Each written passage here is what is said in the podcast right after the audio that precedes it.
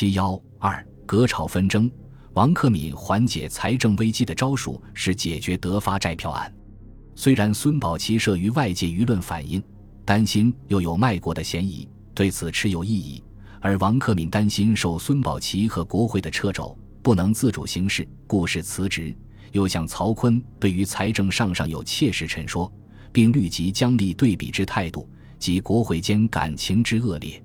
曹锟则担心财政问题不能解决，政府即不能维持，对王克敏表示支持。一方面派人向孙宝琦疏通，一方面对王克敏未借之者甚至使王可以放手去做。德发债票是德国持有的湖广铁路、津浦铁路。许津浦铁路和善后大借款德国债票的总称。第一次世界大战结束后，战败国德国已将湖广、津浦、许津浦债票等作价赔偿战胜国中国。双方自中德协约签订后，即为此续有交涉，但在一些具体问题上始终未达成一致意见。因为中国要求德国赔款甚巨，德国所承认者甚少，因相差甚巨，当局者不肯负责交涉。致令久悬不决。王克敏就任后，希望通过承认德国的条件得到这笔款项，缓解财政困难。但国内舆论认为，此案一为便宜德国，二为图供军阀内争之用，表示异议。而且王克敏行事隐秘，对外不公开，对国会不报告，更引起国人过度的警惕，担心其间别有条件，又将使中国吃亏。国会不少议员以德发债票案牺牲太大，承办此案的德华银行代表菲格与王克敏关系暧昧为由，强烈反对此案，多次提出质问，认为赔偿问题为我国对德取得债权、收回债票问题，为我国对德免去债务，皆为参战应享之权利。经政府交涉结果，所谓取得债权，即如彼所谓免去债务，又如此处置失当。万口莫辞，政府办理此事，累皆严守秘密，故无论损失至如何程度，人民无从得知。即有起而质问者，是非亲历，言之必不能详。政府即可十一二与事实不尽相符之点加以否认，以为搪塞之计。此种情形，皆政府对于国会无诚意之表现。事关国家前途甚巨，议员等为维持民国利益起见。南安沉默，特提质问，西将所列格点训予答复，或将全案披露，以示群疑。眼见此案在国会难以通过，王克敏准备绕过国会，直接由政府签约。得知王此意后，国会于五月十六日通过决议案，德发债票应依法先交由国会合议，政府不得擅与德国缔结关于本案之任何协约。正值围绕德发债票案的争执趋于激烈时，王克敏与孙宝琦的关系也在恶化。王克敏自是有曹锟做后台，一手包办德发债票案，从来不向孙宝琦通报。即使出席国会时，王克敏又避而不往，结果使孙在国会大受责难。孙不肯替人受过，力主将德发债票案提交国会通过后，再由政府签约，却遭到阁员的反对。但孙宝琦主张坚定，不少迁就；且位于主张坚定，不少迁就；且位于以暮年，不能做政治上之牺牲。又称此事与疏鲁、王克敏无伤，不妨试演一番，以敷衍国会。孙宝琦希望借此打压王克敏的气势，但却遭到阁中保派成员的反对。内务总长程克认为，此例一开，则国会议员将寻常事故以生风浪。不但我被危险，即总理一时有受查办之余。因为孙宝琦与王克敏的矛盾，致曹锟对孙宝琦也日渐冷淡，乃至孙入府务曹，每不获见，百有要功，则答以且后电话，而后电话之结果，亦仅能会晤王与之，请其将事转达而止。孙以为一责任内阁总理，常请命于一府秘书长，一样样不快，一怒之下。五月二十九日和六月二日，孙宝琦两上辞呈，对曹锟和葛远施加压力。曹甚不满，谓其无能。但孙宝琦同时却又出席众议院，担保将德发债票案交国会合议。阁员们对他这种举动大为不满，即以其人之道还治其人之身，由顾维钧领头，以现在国务总理叶京辞职，一切书要无人主持为由，跟随孙宝琦同时提出共同隐退，免务大政。唯孙宝琦和阁员均非真心辞职，而在征得发债票案之责任。经过斡旋，六月三日内阁会议议决，将德发债票案向国会报告而不交易。由阁员出席说明政府办理经过，希望国会与政府共同合作，彼得立时解决，以免被人破坏，并以事成后补发国会两个月税费为钓饵，疏通议员勿再反对此案。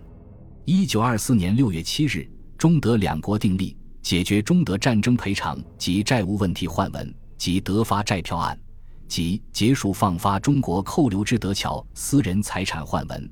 解决德华银行事务换文等文件，据此，中国获得德国赔款四千四百万元，再加清理德侨财产及德商债务，由德国政府代为清还，赔款总数约为八千四百万元，但实际所获多为债票、息票，现金赔款有限。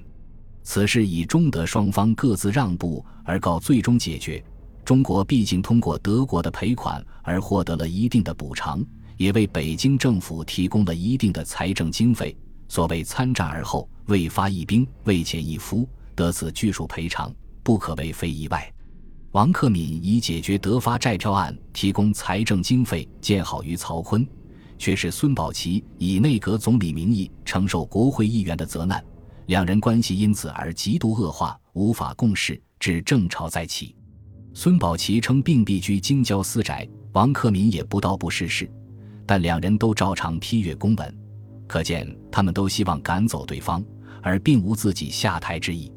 内阁停摆，政务停滞，曹锟既对之不满，又颇感无奈，既不能偏王压孙，让好不容易组成的内阁垮台，又不能偏尊压王，放弃已经到手的金钱实惠，只能左右支应，撮合双方。在曹锟的授意下，内阁成员外交总长顾维钧。农商总长严惠庆、交通总长吴雨林、教育总长张国干于六月十三日往孙宅见孙宝琦、调停孙王之争。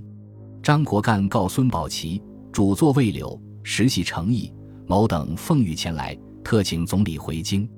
府方对于舒鲁之所为已大不满，但为大局起见，舒不便更以生手，仍望大家合作。舒鲁经各方之责备，亦已悔过。以后当道部负责办事，并随时出席阁议，某等担保，必可听总理指挥。他们代表曹锟来此，并有此言，也算是给足了孙宝琦面子。但孙宝琦却不买账，大发牢骚说：“王克敏绝难共事，因其不到院不到部，实际上议员攻击责任内阁，而与为之作剑拔矣。最近如得发债票，若何重大，彼乃一手办理。”事前毫不通知于等，即出席国会，彼反不往，另与一人负责。此种行为，失之有朋私交，尚属不可，而况阁员对于总理，于舔居魁席，以责任内阁言之，事事须负责；而疏鲁对于内阁，则视自视为局外之人。今后财政上之措施，一言蔽之，功在彼而过在我，我老矣。岂能永作疏鲁之牺牲品乎？因此，他强硬地表示：非免我职，即免疏鲁职，斩钉截铁，言尽于此。此外若有所言，即画蛇添足矣。四位阁员闻此，颇觉尴尬，面面相觑，不知该说什么好。但也因此对孙有了反感，其实不利于孙宝琦在与王克敏的争斗中争取盟友。不过，在他们的极力说和下，孙宝琦总算是同意回城，却又坚持以王克敏到部试事及出席内阁会议作为双方和解的先决条件。十六日，王克敏在城中设宴，邀集孙宝琦及阁员参加，意在缓和关系，但孙宝琦却未出席。王克敏以退为进，干脆在次日向曹锟提出辞呈。孙宝琦不甘示弱，也在二十一日向曹锟告假。在孙。王相争中，吴佩孚认为孙宝琦比较的总算忠厚老成，却曾隐士拥护，王克敏则素非落无所喜。当曹锟向他征求意见时，吾为主作于此，若不秉公主持，殊无以白于天下，并有殿至孙与多称誉，仍劝急速回京试事，表示推重。吴佩孚的态度本对孙宝琦有利，但孙宝琦似乎不及王克敏的身段柔软。二十六日，孙宝琦面见曹锟，曹锟劝慰他，担保王克敏道不事事，出席阁议，并奉承总理，在现在无适当继任人时，务请维持其一两月。且王筹款不无辛劳，得款甫决，似不便即挥之而去。还说王当亲谒总理，说明一切。以后当无隔阂，我因此事近日颇为焦急，望以国事为重。孙宝琦却不知进退之道，不仅没有答应曹锟所请，反而请曹锟准许他出洋，游说列强同意召开关税会议，增添了曹锟对他的反感。同日，吴玉林宴请孙宝琦、王克敏及内阁成员，调解孙王矛盾。王克敏向孙宝琦当面致歉。孙则称：“我对君个人并无恶感，但这种表面的敷衍远不足以消除双方内心的芥蒂。”事后，孙宝琦仍请总统府秘书长王玉芝转告曹锟：“如借重王克敏，请免与职；否则，请准予假。”其实，傅曹之对孙殷勤本非诚意，图以孙既不能走，又不能免，长此相持，才往反受其影响，是以急拉孙归。既已化除财王之困难也。孙宝琦则以为，我看他人既必须疏鲁，疏鲁又恋恋不舍，则我亦何必过为以甚？一世人以热衷之巧。他这种执拗的态度，使曹锟及其左右大为不悦。曹主人告孙，请勿赶王克敏走，王走我亦走。至此，孙宝琦知道自己这个总理实在干不下去了，遂于七月一日向曹锟提出辞呈。曹锟本拟照例未留，其左右却乘机进言说：“孙宝琦辞呈中头晕目眩，肝胃不和，即明指元首不明左右蒙蔽，致内阁不和。”曹一听大恼，遂曰：“王叔鲁非留不可，孙非免不可，不问其他。府派早有去孙决心，难得其自行呈辞，即力准所请也。”七月二日，曹锟准免孙宝琦职。